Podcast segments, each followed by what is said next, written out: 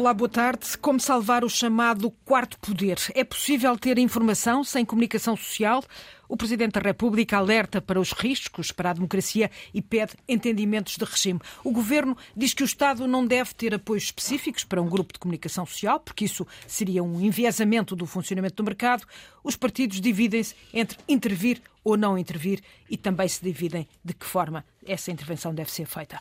Também se dividem ainda as opiniões que defendem que a comunicação social pública, ou melhor, os que defendem a comunicação social pública e os que a diabolizam. Com o Congresso de Jornalistas a decorrer em Lisboa, o contraditório desta semana vai analisar a crise na comunicação social, uma análise eh, também ah, à convenção eh, de, do Chega, André Ventura, que se afirma herdeiro de Sá Carneiro, a AD de Luís Montenegro e Nuno Melo, que acolheram Cama Pereira, mas o vão deixar a um canto. À convenção este domingo no Estoril, vai lá Paulo Portas, Pedro Passos Coelho fica em casa, não foi convidado. É o contraditório de António José Teixeira, diretor de informação da RTP, Luísa Meireles, diretora de informação da agência Lusa, e Raul Vaz, comentador de política da Antena 1. Raul, creio que hoje é a tua vez eh, para abrir este debate e começamos, obviamente, pela eh, comunicação social, uma crise que não é nova, mas eh, tocaram todas as campainhas quando um grupo que junta a TSF, o Diário de Notícias,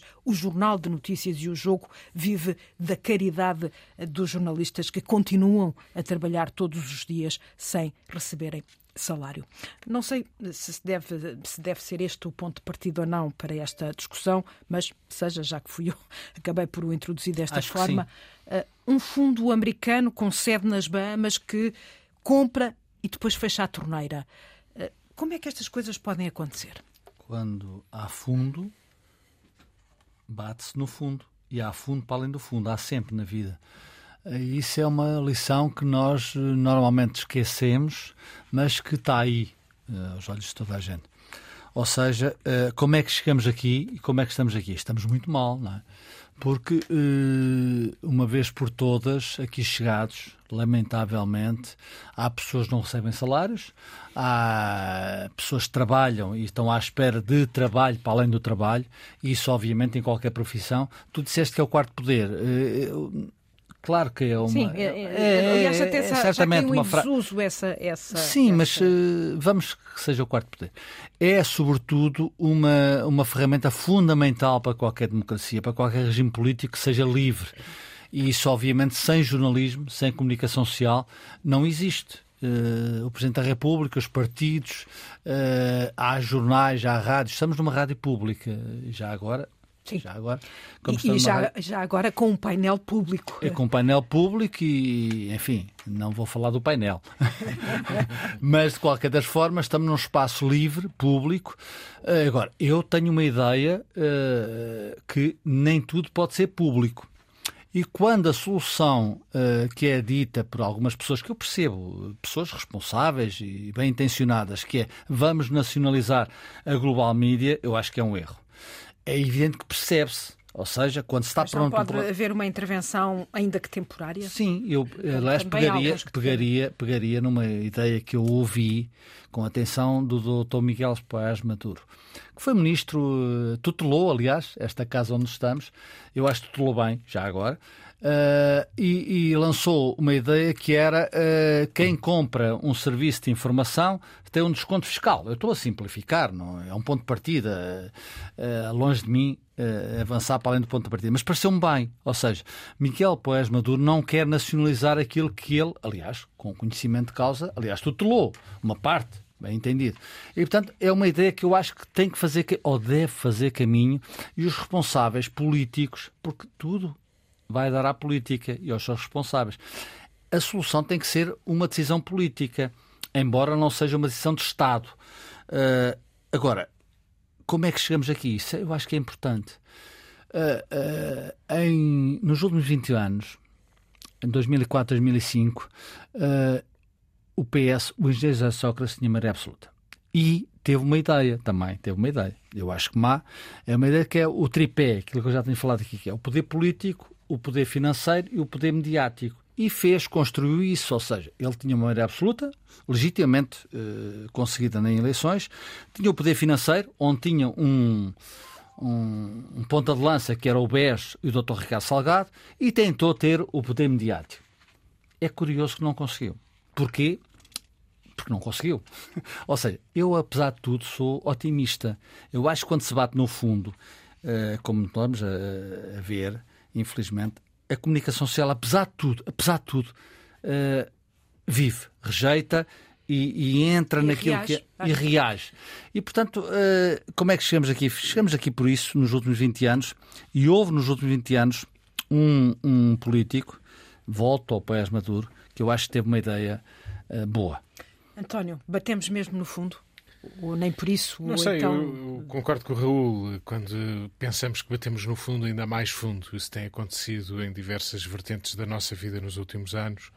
E temo que continue a acontecer, que o fundo ainda tenha mais fundo, como disse o Raul.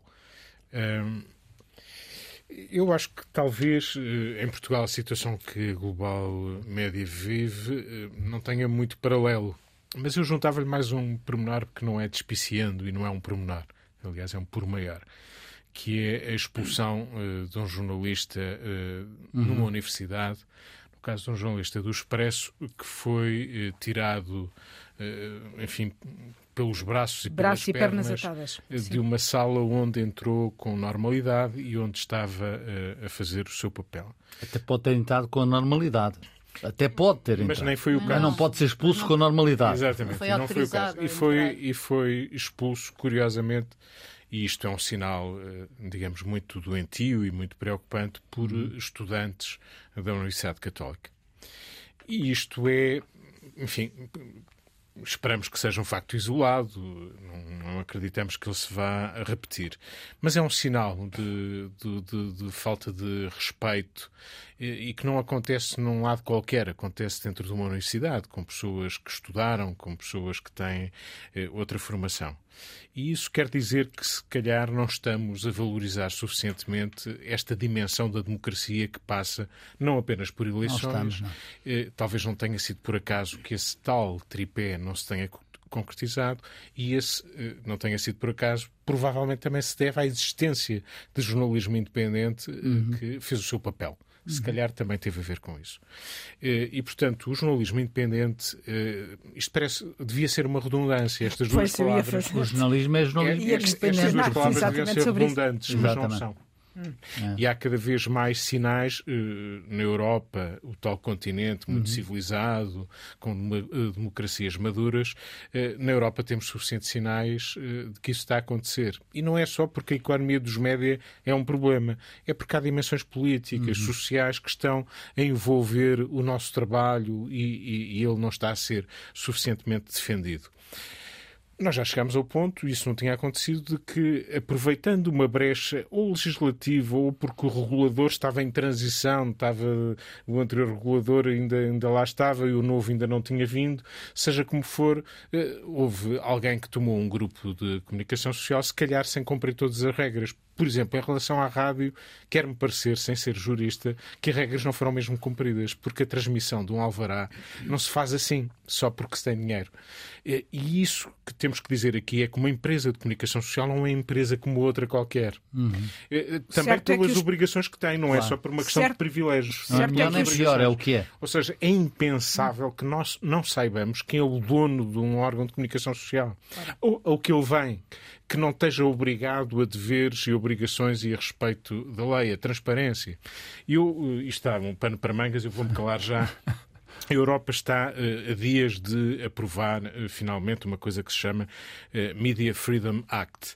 E este Media Freedom Act é um documento muito importante em que a União Europeia está a valorizar muito a questão da independência e a questão da transparência. Há outros, outras questões também relevantes, mas estas são uma delas em que há, digamos, direitos e obrigações mais reforçados.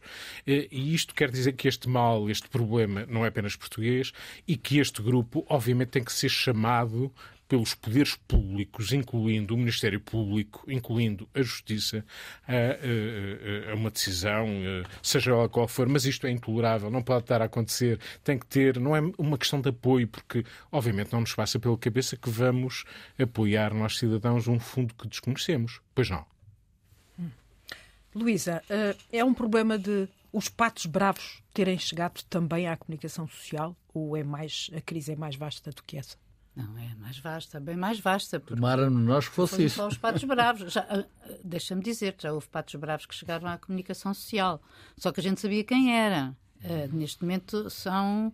Quer dizer, é um fundo obscuro e, e completamente opaco, que, que, não, não, que não sabemos quem são. É impossível saber que quem interesse é. terá em comprar para depois, no fundo, fechar a torneira, porque Sim. deixar de pagar salários Sim, é fechar é uma torneira. Questão, uh, tu compras um grupo de comunicação social ou para ou fazer dinheiro ou para fazer trazer influência ou para passar a ser influente. Agora, é, esta Mas neste caso parece que é para destruir parece ser para destruir ou para aquilo servir como concha vazia, ser uma, apenas uma coisa de financiamento, uma operação de financiamento que resulta em qualquer outra coisa, não é? Que nós ainda não conseguimos vislumbrar. E isso eu acho que ainda. Eh, e as, as investigações que eu tenho visto acerca deste fundo, ainda não. Uh, os jornalistas ainda não conseguiram chegar lá. Uh, mas eu acho que quando a gente fala, nós estamos num momento que, quer dizer, eu acho que em relação a este aspecto do jornalismo, uh, nós, há, há, dois planos, quer dizer, um é o financiamento, é o negócio, e o negócio está em crise há muitos anos. Uhum. E digamos que a Global Media, digamos que, que, é, que é o último sintoma ou é o último exemplo de uma catástrofe quase anunciada, porque o modelo de negócio uh, começou a fraquejar e a, e a deteriorar-se e abrir brechas aqui há, um, há bastante tempo quando, há nomeadamente anos. há 20 anos, quando se abriram as portas da internet e os, e os, e os patrões. Uh, quando, a, quando a PT vendeu, vendeu. Mas, uhum. quando, não, mas quando a comunicação social. Os padrões de consumo social, passaram a ser outros, ou uh, alteraram-se. Ah, e, não, e, não, e não é só isso, quando abriram as, a, a, a, uhum. a, internet e o, o, negócio, quando abriram um negócio gratuitamente, ofereceram claro. gratuitamente o negócio, não é? Na, na net. Claro. Portanto, uma coisa é o modelo de financiamento uhum. e depois é a crise do jornalismo que estas duas coisas interpenetram-se, mas não são necessariamente iguais. Porque o jornalismo também tem culpas na crise a que chegamos, mas, uh, mas tem culpas próprias e também há uh, alheias, no sentido de que um, são induzidos a fazer determinada. Os jornalistas. Queres concretizar? A, a fazer determinadas coisas uh, porque a crise os obriga. E, e, em relação a isto, em, e e ao financiamento e à possibilidade de ser uh, várias coisas ou de poderem ser de haver eh, várias várias uh, hipóteses postas em cima da mesa. É evidente que há muitas mas eu também retiro de cima da mesa à partida uma nacionalização porque acho que não faz qualquer sentido. Um, já tivemos essa experiência no, no, no, passado e não resultou bem. Hoje podia ser uh, uma coisa mesmo feita uh, à giornata, digamos, melhorada, mas não resultaria. Acho que não, não faz então, sentido. Então qual é a solução? Eu acho que tem que ser uma combinação de várias soluções, uhum. sendo que ninguém tem ainda. Se a solução fosse fácil, já estava encontrada. Não? A magia. Uh, exato. Mas há várias soluções. Eu acho que, por exemplo, aquela questão da, da, da, da Lusa, de ao Estado comprar os 46% que, o, que a Global Média e o Marco Galinha tinham na Lusa e que passaram para o fundo, na sua maioria, Uh, passasse a ser do Estado e daí ser, uh, ser entregue, passar a ser gratuitamente distribuída a todos, era uma ajuda fenomenal. Porque se nós temos, se a Lusa uh, tem clientes que podem pagar 300 eh, mil euros por ano, há outros que pagam uh, 200 e a imprensa regional são 700 jornais neste e, momento e nós não podem pagar. E, é quando, e são, e são quando pagam Sim, quando pagam, quando pagam. E, e portanto, acho que isso. E Sim, até... Mas achas que uh, a, a, disponibilidade gratuita do serviço da Lusa por si só, uh, além da imprensa regional, que focaste, e essa sim, vive com uh, todas as, as dificuldades Sim. e todos os tostões contam, mas, mas uh, para o, o, a comunicação social nacional, isso por si só uh, ajudava não, por si em alguma só era uma ajuda, porque eu estou a falar da imprensa regional, mas existem grandes jornais, como o Público ou o Expresso, ou, ou, que, que, têm, que assinam a Lusa, uhum. ou, grandes, ou, ou, grandes jornais, digamos assim, do online. E... Sim, o Observador, etc. Sim, sim. Portanto, são vários, e esses até pagam mais, são jornais mais ricos, digamos assim, mas seja como for, é caro. Portanto, era uma ajuda para todos. Eu acho que a isenção Mas isso, a, a longo prazo, não pode haver o risco de ser a Lusa depois a entrar em crise. Uhum. Eu digo isto porque não, há sempre a tentação do Estado, depois de, apesar de prometer uhum. mundos e fundos, depois corta é nos mundos e fundos que, que mas promete. Mas aí é a mesma questão, quem é que financiaria isto? Não hum. podem ser, quer dizer, se... Porque nós se nós entendemos, como já temos entendido, que o jornalismo é um pilar da democracia, então, e que é um bem essencial, também, uh, então também temos que ser todos a, todos a financiá-lo. A RTP é financiada pela Cava, não é? Pela contribuição, Sim. que é uma taxa que vai uh, na, na, Sim, mas na... que tem vindo, lá está, tem vindo sempre a diminuir e nunca a crescer. Mas não acabou. Veja-se a necessidade que houve de, de pode fusão. Haver, pode haver uma solução desse tipo hum. e depois ver-se como é que seria distribuída em relação à luz até poderia ser uma solução. Mas que, oh, o envolvimento dos cidadãos também acho que é fundamental. Obviamente que nós não temos. O Guardian é financiado em metade por, por um fundo Sim. que é financiado pelos seus leitores. E pelos leitores. Mas nós não temos é esse dimensão. Sim, mas nós não temos dimensão Sim. para isso. O Guardian é um jornal uh, claro, com certeza. mundial, global. internacional, Eu... global. Mas há clima, é. há clima, quer dizer, porque andou a diabolizar-se a, a, a comunicação social pública. Uhum. Uh, e criou-se muito essa, essa, essa imagem na opinião pública contra a comunicação social. É um problema pública. um bocado associado. Nós sofremos um bocado esse estigma. Sim, claro, claramente. Uh, uh, e, Eu por outro lado, isso acaba por condicionar os governos, sejam de que Sim, exatamente. Forem, Eu acho... em, em, em, em, em, no fundo, a apoiarem a comunicação social. Está a ir ao ponto. Está a ir ao ponto. isto a gente sabe como é que começa por necessidade, não sabe como é que acaba com, com interesse. vou aqui dar um, uma, uma especulação de um exemplo. Onde é que nós estamos? Estamos numa crise da global media, uma crise da, que alertou-nos para, para um congresso de jornalistas, que aliás está a decorrer, é importante que se saiba, e que nos alertou para esta realidade eh, e que, de certa forma, eu percebo que haja pessoas que digam vamos nacionalizar a global media. Eu percebo, acho um erro, como já disse.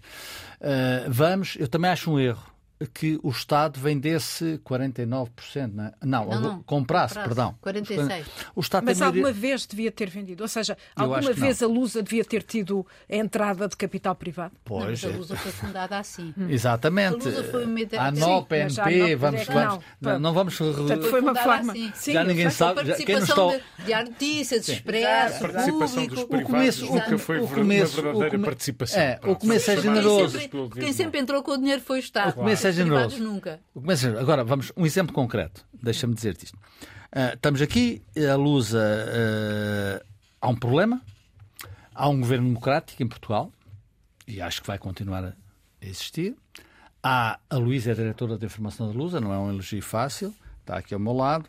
Mas imagina que uh, o André Ventura, não, eu acho que não vai acontecer. Mas daqui a 4, 5 anos, 6 anos, Deus nos livre, mas é Primeiro-Ministro de Portugal. E na Lusa é diretor de informação. Olha, um daqueles rapazes, alunos que esteve agora na, na Católica, faz o curso de comunicação social e o André Ventura diz, legitimamente, este, tu vais ser o diretor de informação da Lusa. Não é preciso dizer mais nada para não. Ou seja, a gente sabe como é que começa por necessidade. Não sabemos. É essa imagem que criou um estigma na coisa. comunicação social. É que em relação a isso estaria, claro. era obrigatório haver uma alteração dos estatutos da Lusa claro. e criar um órgão de supervisão, com certeza. não digo igual ao da RTP. Oh, eu acho este argumento muito perigoso, é António, António José Teixeira. Já agora... Só um segundo. Já agora, até porque falaste sim, sim, sim. na, na, na Luísa Meireles como falei, diretora de informação claro. da Lusa e é António José Teixeira, diretor Exatamente. de informação da RTP. Eu até sou aqui, eu até sou aqui, eu até sou aqui, uh... desalinhado. Não, és... Eles têm muito mais responsabilidade que eu e eu reconheço-lhes. Este esse... argumento do Raul acaba por ser perigoso, Para na medida em que de facto. Pessoal, todos nós tivemos uh, trajetos que passaram uh, pela, por responsabilidade pela comunicação social privada, privada em boa parte dos nossos trajetos projetos. Portanto, eu continuo a pensar o mesmo pensava antes de vir para a RTP. A RTP é importante para eh, a informação em Portugal e não apenas para a informação, para muitas outras vertentes da comunicação, eh, mas eu não defendo que a comunicação social em Portugal seja estatizada uhum. e que essa seja a solução. Uhum. Essa é uma parte da, da, da proteção que podemos dar claro. Eh, a, a, um jornalismo de uh, qualidade e que ele próprio possa ter um, ser um fator de regulação, porque o exemplo, uh, a exigência que se A regulação está aí. Exatamente, a regulação passa, está aí. passa muito por aí. Portanto, eu defendo, um, e acho que defendemos todos, não é? Eu defendo, não, não, somos, sim, não sim. sou original, um pluralismo que, obviamente, tenha também na iniciativa privada, na sociedade claro. civil, que possa, uh, digamos, cumprindo as regras, ser projeto. Deixa-me responder com mais precisão como eu vejo o problema. O, o jornalismo é um produto valioso. A ideia de que o jornalismo se tornou um, algo sem valor e que, portanto, ninguém é um está disparado. disponível é um disparate, porque, obviamente, o jornalismo é uma matéria-prima fundamental para todas as plataformas agregadoras que eh, tiram partido do nosso Mas trabalho. cada vez mais mal paga, cada vez mais. Não, não, não eh, as plataformas, algumas das empresas mais valiosas no mundo que mais dinheiro ganham, ganham em parte à custa do nosso trabalho. Claro. E esse valor que existe e tem aumentado, e é um grande valor, não é um valor distribuído por quem produz uma parte destes conteúdos. O problema está aí. Dou um exemplo recente. Isto é antigo, ainda por cima não é novo. Mas o exemplo mais recente, o New York Times, que é um jornal privado, pôs em tribunal uh, OpenAI, que é uma empresa da, Microsoft. Claro. Porquê? Porque há uma ferramenta do ChatGPT que está a, a, a, ser desenvolvida, nem sequer é uma ferramenta ainda completamente é, resolvida. Só está a ser desenvolvida tirando partido de milhões de artigos claro. do New York Times e não só, o New York à borla, à borla. sem pagar Exato. nada, estando em causa, nesta altura, o processo, o New York Times pede milhões, pede muitos milhões e uh, à Microsoft por causa causa disto. Ora, este é um dos problemas centrais no claro. financiamento uh, da comunicação social, sejam jornais, rádios ou televisões. E este problema não está resolvido. A União Europeia, claro que não se resolve porque Portugal pega numa bandeira e, e convence a deixar aqui o dinheiro para as empresas de comunicação social. Já agora acrescento que eles não, não, eu ia dizer roubam, mas é a única palavra mais exata que me ocorre. Apenas o dinheiro é quem produz conteúdos, inclusive a informação, e eles também roubam os Estados porque não pagam impostos impostos. é um dupla, palavra, António, é, é, mesmo essa. Claro. E esta é uma questão central. Enquanto isto não for resolvido, nós estamos apenas com alguns paninhos quentes que aqui colocamos. Paninhos quentes que ajudam. Um dos exemplos, eu não vou repeti-lo, a Luísa e, o Raul falaram dele, mas há outros. Se estas empresas são realmente vitais para a democracia, porque é que elas não pagam muito menos impostos? Porque é que, uh, Porque é que a distribuição, pagarão, o IVA zero de que nós falamos, claro. não tem em conta esta, é, é, o consumo de informação? Porque é que o Estado, de forma transversal, sem o Estado se meter claro. nas opções dos cidadãos, uhum. nem na vida das empresas, não, se esta é uma matéria-prima de utilidade pública essencial à democracia, porque é que não a protege? Porque é que nestes casos de que estamos a falar a justiça não atua com outra rapidez e outra uh, assertividade? Porque é que não atua? Um jornalista que foi expulso de uma universidade, nos termos em que foi, é um crime público. É um crime mais grave do que se tivesse acontecido com, digamos, um cidadão comum. É, é um privilégio. Previsto não é um privilégio. Previsto é exatamente o contrário de um privilégio. É, aconteceu alguma coisa? além de umas declarações e uns comunicados ambíguos, eh, os partidos políticos preocuparam-se muito com isso, os governos, fugiram, fugiram disso. se preocupou com fugiram isso. Disso, isso é importante. É que depois ouvimos palavras muito bonitas e uns discursos interessantes, mas na realidade isto não é uma coisa importante para a sociedade. E só quando tivermos sob uh, uh, dois jornais que existem e duas rádios e uma televisão é que acordaremos um Exatamente. dia a dizer pá, perdemos é. a pluralidade que, de que gostávamos. Olha, o António Nossa. acaba de lançar uma ideia, não sei, é que não sei se é Benefícios Miguel Paz Maduro, para... mas a IVA zero, se o IVA zero existe ah. e bem, existiu durante meses para, para, para acudir a uma necessidade social, porque uh, IVA zero para a comunicação social. É o é diretor de informação da RTP que acaba de lançar que eu subscrevo. Poderia ser uma ideia entre outras. IRS em relações profissionais. Claro, há, várias há ferramentas. Há ferramentas. Sendo que os jornalistas estão cada vez mais mal pagos. Eh, ou seja, é tão mais que eles ganham. É a produtarização crescente da nossa profissão e não apenas da nossa. são mal pagos? É que hoje estive a ver as contas em relação ao que pedem na rua, como nós sabemos, os polícias têm feito uma grande manifestação, têm sucessivas manifestações. Pedem o mesmo suplemento. não têm o hábito de fazer muitas manifestações. Pois bem, mas um, um guarda, Lá o, escalão, o escalão mais baixo da GNR ou da PSP, um cidadão português que entra na GNR ou, na C, ou na, pelo escalão mais baixo, ganha mais 400 euros do que ganha um jornalista que entra no escalão mais baixo da profissão, ou seja, um estagiário. Esse é um problema Isto do diz país. tudo em relação ao que é este quarto pilar, supostamente, o quarto poder, supostamente. Qual o quarto que... poder frustrado? Há Sim. muitas. Este já foi tipo sendo, de. Sendo que a segurança não também é conseguimos descobrir a é pólvora é para não. resolver esta crise. Já ajudamos, vamos já ajudamos, voltar, já ajudamos. Vamos voltar a este Estamos tema nós mais vezes. vezes. a falar da crise de financiamento, porque há uma outra, sim, sim. que é pois. do próprio jornalismo. Que é pior, aliás. Contraditório, segunda parte, contraditório de António José Teixeira, Luísa Meireles e Raul Vaz. Tivemos a convenção do Chega, com uma chuva de promessas, e o PSD chamou-lhe um entreposto de banha da cobra.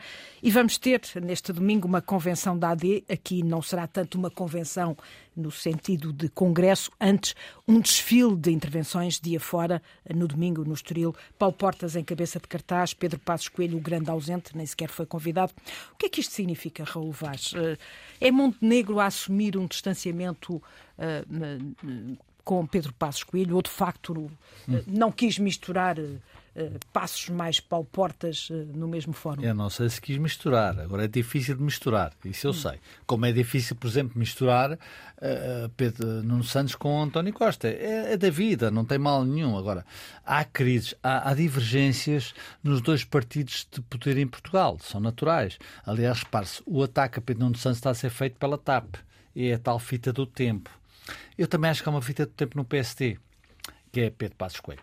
Eu já o disse aqui e de uma forma muito clara. Visto como um Dom Sebastião. Sim, eu não não estou aí. Não estou aí. Já o disse aqui, ou seja, há dois meses de umas eleições que o PSD acha cruciais para o país, AD, Uh, em que se tem que remover o PS no entendimento da ADE, eu acho que todos são poucos. Portanto, eu acho que uh, acho muito bem.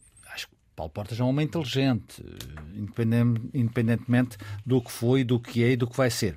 Cília Meirelles, uh, Carlos Moedas, que obviamente tudo isto é um triângulo ou um xadrez que amanhã, ver se há como é que vai ser. De... Domingo. De março. Ah, amanhã. Março, março. Não, domingo está tudo bem. Domingo está tudo bem. Sim. Domingo só falta o homem providencial. Eu acho muito mal. Hum. Sinceramente, acho que Pedro Passos Coelho está convocado, ou estava convocado, para uh, dar o seu absoluto apoio a Luís Montenegro. Ou seja, a AD não o faz, eu acho mal.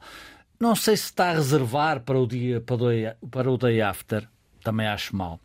Como acho que, apesar de tudo, o PS tem o problema mais bem resolvido, porque António Costa já não está no day after. O day after de António Costa ou daqueles que estiveram será outro que não é outro que não, que não é que não é nacional. Uhum. uhum. nacional.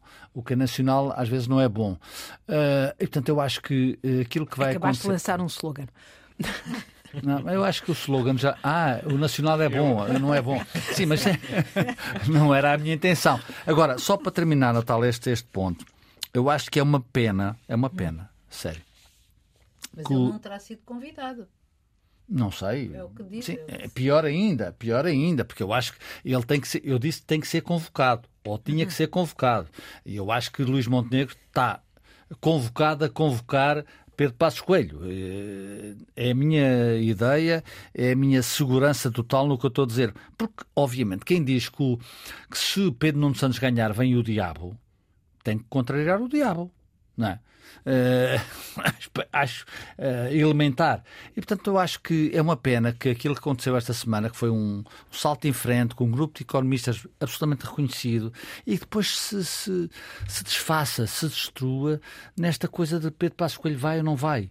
É tempo de não olharmos só para Massamá, olharmos para o PST, para a AD e para o país.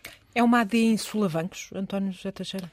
Bom, eu acho que este domingo é um pouco a segunda oportunidade para causar uma boa impressão. A primeira foi um pouco à pressa no, no dia de encerramento do Congresso do PS. Não parece que tenha sido como notamos. Mas, oh, oh, António, uma... desculpa interromper. Há, um, há uma personagem neste filme todo que eu reconheço uh, valor. É Cavaco Silva teve na Amadora, na Amadora, não, na Almada, perdão. A Amadora. E saiu, e saiu esta semana. E, e bem, e bem. Já, e já bem. Aí, também. Eh, mas, enfim, pareceu-me que aquela apresentação eh, foi, foi pouco cuidado, o discurso uhum. tinha pouca substância. Foi um comício, aliás, que tirou mais partido no Melo do que propriamente Luís Montenegro. Não parece o que, que é um erro. Deixado grande, grande impacto uh, aquele lançamento. Portanto, este é o lançamento mais em força.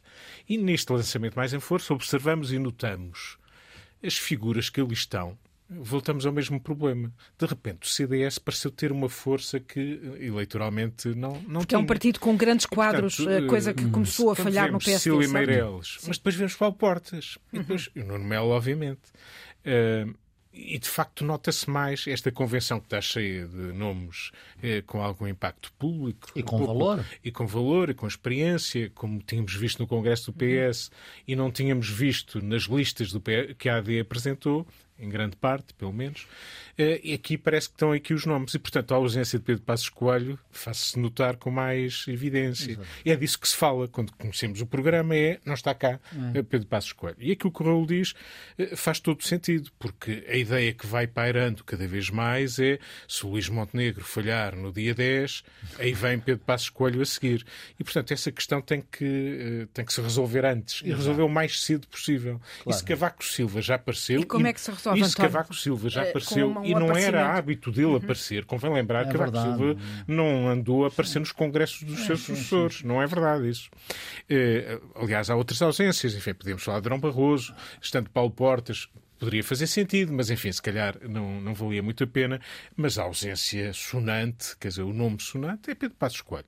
E, em alguma altura, se Pedro Passos Coelho, ele próprio, vai sentir que para poder aparecer, se as coisas correrem mal, uh, ao PST mais tarde, ninguém lhe perdoará a ausência dele também uh, mais Antes cedo. das eleições. Uh, estas coisas depois parece que não têm também importância, acho. mas têm. E, portanto, era bom que esse problema fosse resolvido mais. E há uma tese, que... há uma tese, só um, há uma tese que circula que é se Pedro Passos Escolha aparecer faz, faz mal à AD a Luís Montenegro. É um disparate. Já apareceu Cavaco Silva. Deixa-me só rematar. Gonçalo da Câmara Pereira não está no programa, ainda não percebi. Então o PPM fazia falta. Isso é que eu disse que o colocaram a um canto. Era só, era, era só fazia falta a ver. É para não fazia. providência cautelar. que é que se passa? Uh, Tem a ver assim. com manter de facto o nome exato, da Aliança Democrática, senão não, não... Olha, uh, eu não sei como é que é em relação a Passos Coelho. Na verdade, um, Passos Coelho também ele próprio disse, a gente lembra-se disso, que uh, quando falou, aliás, à porta do tribunal, que este tempo não me pertence. Não sei se isso significa que, de facto, se quer estar ausente uh, e só quer vir como uh, o Salvador. Uh, digamos assim, no, no, dia em que o, o, PSD não estiver, estiver mesmo numa muito má situação. Não sei, não, não sei, nós com certeza que vamos apurar até domingo uh, o que é que terá acontecido para que ele, enfim, ele ainda pode aparecer, digamos assim. Uh, agora, esta, eu espero que esta, esta convenção uh, da AD no domingo uh, resulte em mais coisas do que um conjunto de Exatamente. pessoas a quererem dar uma aparição, um de uma aparição, sim, de, uma, de, uma, aparição, de, umas brisas, digamos assim, quer dizer, de umas, de umas aparições. Mas pelo do, programa é um desfile de, de intervenções, Portas, não, não é? Uhum não é disso, eu acho que não é disso que o povo português precisa para uhum. eventualmente ir votar na AD. Nem não é AD, ouvir, nem AD precisa. Não é ir ouvir aquele, aqueles discursos que se vão esfumar uhum. depois dos telejornais da noite. Uhum. Uh, eu, eu acho. Um, as propostas que eles fizeram, nomeadamente a AD, que a AD fez, uh, a boleia dos tais. Um, com a tal reunião com os com economistas, os economistas tal, esta semana. Sim. Onde, diga-se passagem, tem ali umas propostas muito ambiciosas.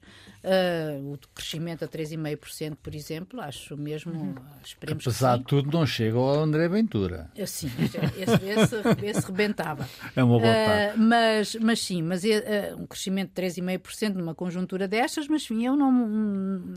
é uma promessa. Esperemos que não fiquemos presos às promessas que depois não se cumprem, porque. Mas isso, uh, isso é transversal, não é? Sim, mas. Hum, enfim, sabendo o mundo, ou, ou, o crescimento da uh, a produtividade do trabalho, não, a de 2%, uhum. um, para, e um crescimento da economia em 3,5%, acho realmente, acho, acho realmente bastante. Mas o, o que eu quero dizer é o seguinte: é que são esse tipo de propostas, não digo essas previsões, mas são a, a, o tipo de propostas concretas, concretas. Hum. que eventualmente o cidadão pode comparar entre o que está e o que pode vir a ser que poderão fazer a diferença no voto. Hum. Confesso que não é nesta convenção, pelo menos hum. acho que não estou, eu não estou à espera disso. E só depois, e mesmo assim, as propostas que, têm, que poderão uh, levar as pessoas a dizer: olha, este é melhor do que o que, que está, ou eventualmente até acharem que não, uh, para pior já basta assim, uhum. uh, para melhor não sei, não é? e o clima é de propostas ou é de é, para usar aquela expressão que, uh, que, o PSD usou em relação ao, ao, ao Chega de uh, venda de, de, banha da cobra. É credibilidade. Eu acho que aí Luís Montenegro está certo. Ou seja, uh, Luís Montenegro tem que se contrapor ao André Ventura. Às promessas fáceis e, até, e até à fita do tempo Pedro Nuno Santos. Ou seja, Luís Montenegro, com esta agremiação de, de, de, economistas, com estas propostas que, enfim, descida do IRS, do IRC, uh, o crescimento que a Luísa disse, 3,5%, Deus, Deus nos ajude e que seja verdade, há aqui um fator de credibilidade.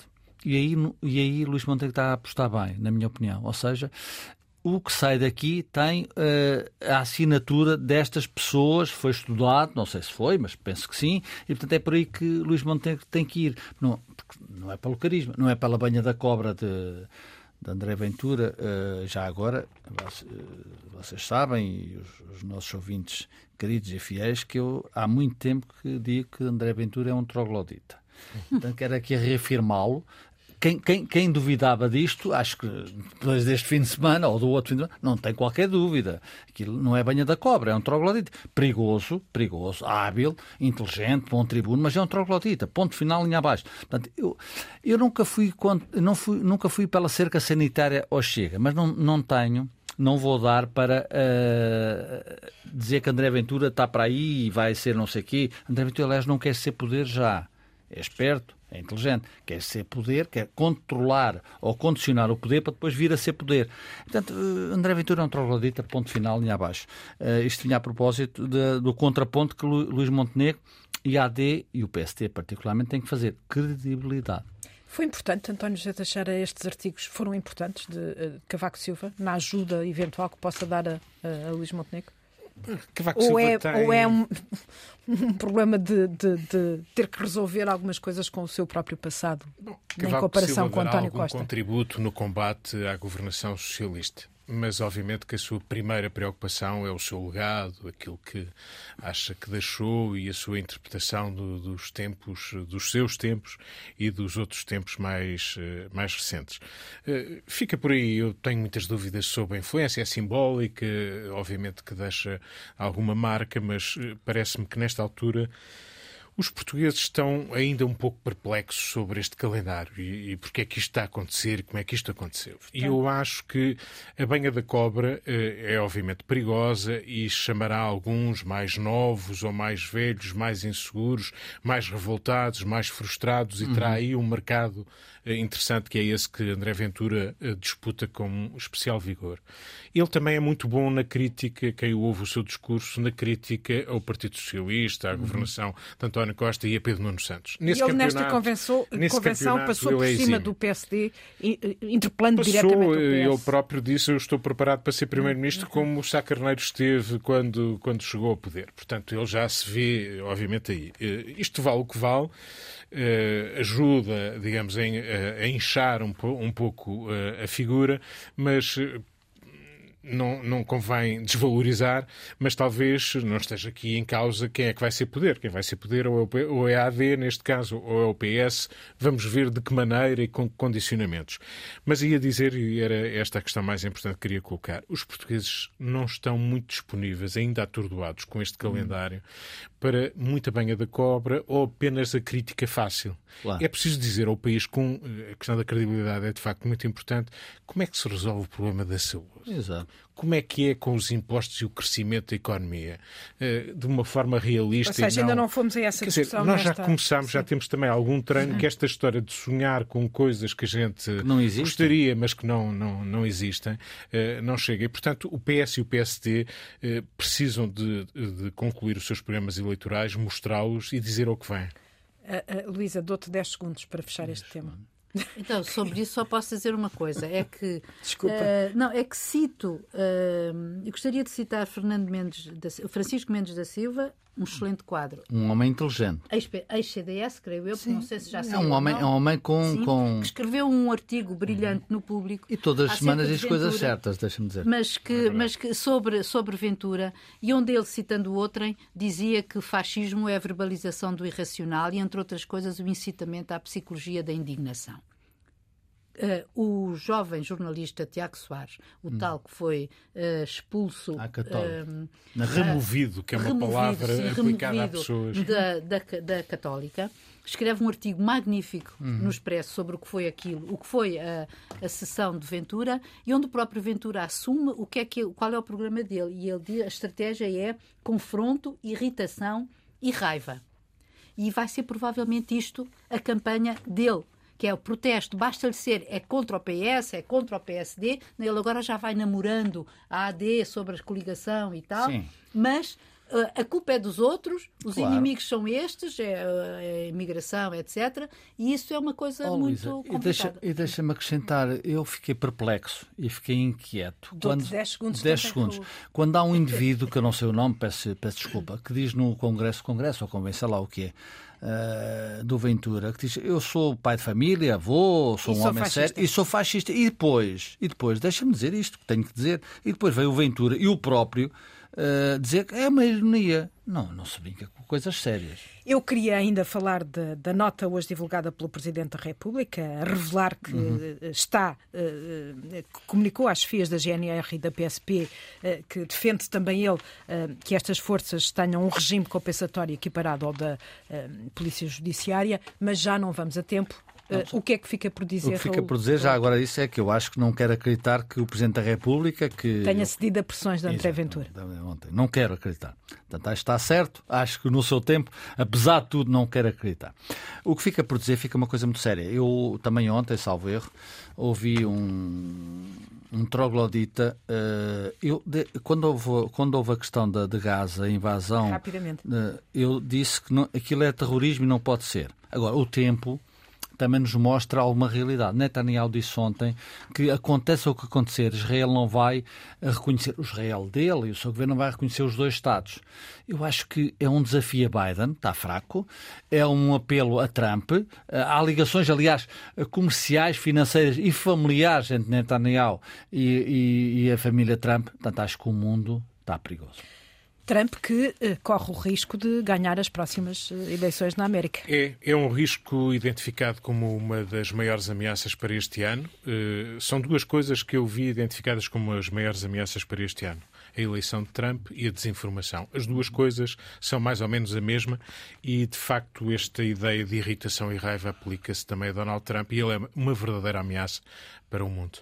20 segundos, Luísa Meirelles. Então deixa-me dizer-te que uh, se eu quiser continuar na guerra, é que nós tivemos a divulgação esta semana de um documento do Ministério da Defesa alemão dizendo que preveni, previ, pre, prevendo uh, como pouco um provável, risco. Sim, a Terceira Guerra Mundial, que seria já em, em 2025. Uh, portanto, isto é, se a Rússia ganhar a guerra e sendo da, da Ucrânia e, entretanto, lançar uma série de ataques, etc, etc. Uh, e dizem que o objetivo principal uh, seria. A NATO tem o seu ponto fraco e um deles seria as tais tropas no corredor de Suvalki, que divide a Polónia da Lituânia, mas que também se localiza a meio da Bielorrússia e Kaliningrado. Isto é um ponto fraco da NATO. Muito bem, é um cenário muito pouco provável, segundo o Ministério Alemão, mas todavia há cautela a Alemanha já mandou para a Lituânia uma brigada de 5 mil uh, homens uh, com as suas famílias e os seus filhos e vão ser lá construídas uh, escolas e demais instalações fixas para estes soldados. E está concluído este, esta edição do Contraditório, análise de António José Teixeira, Luísa Meireles e Raul Vaz.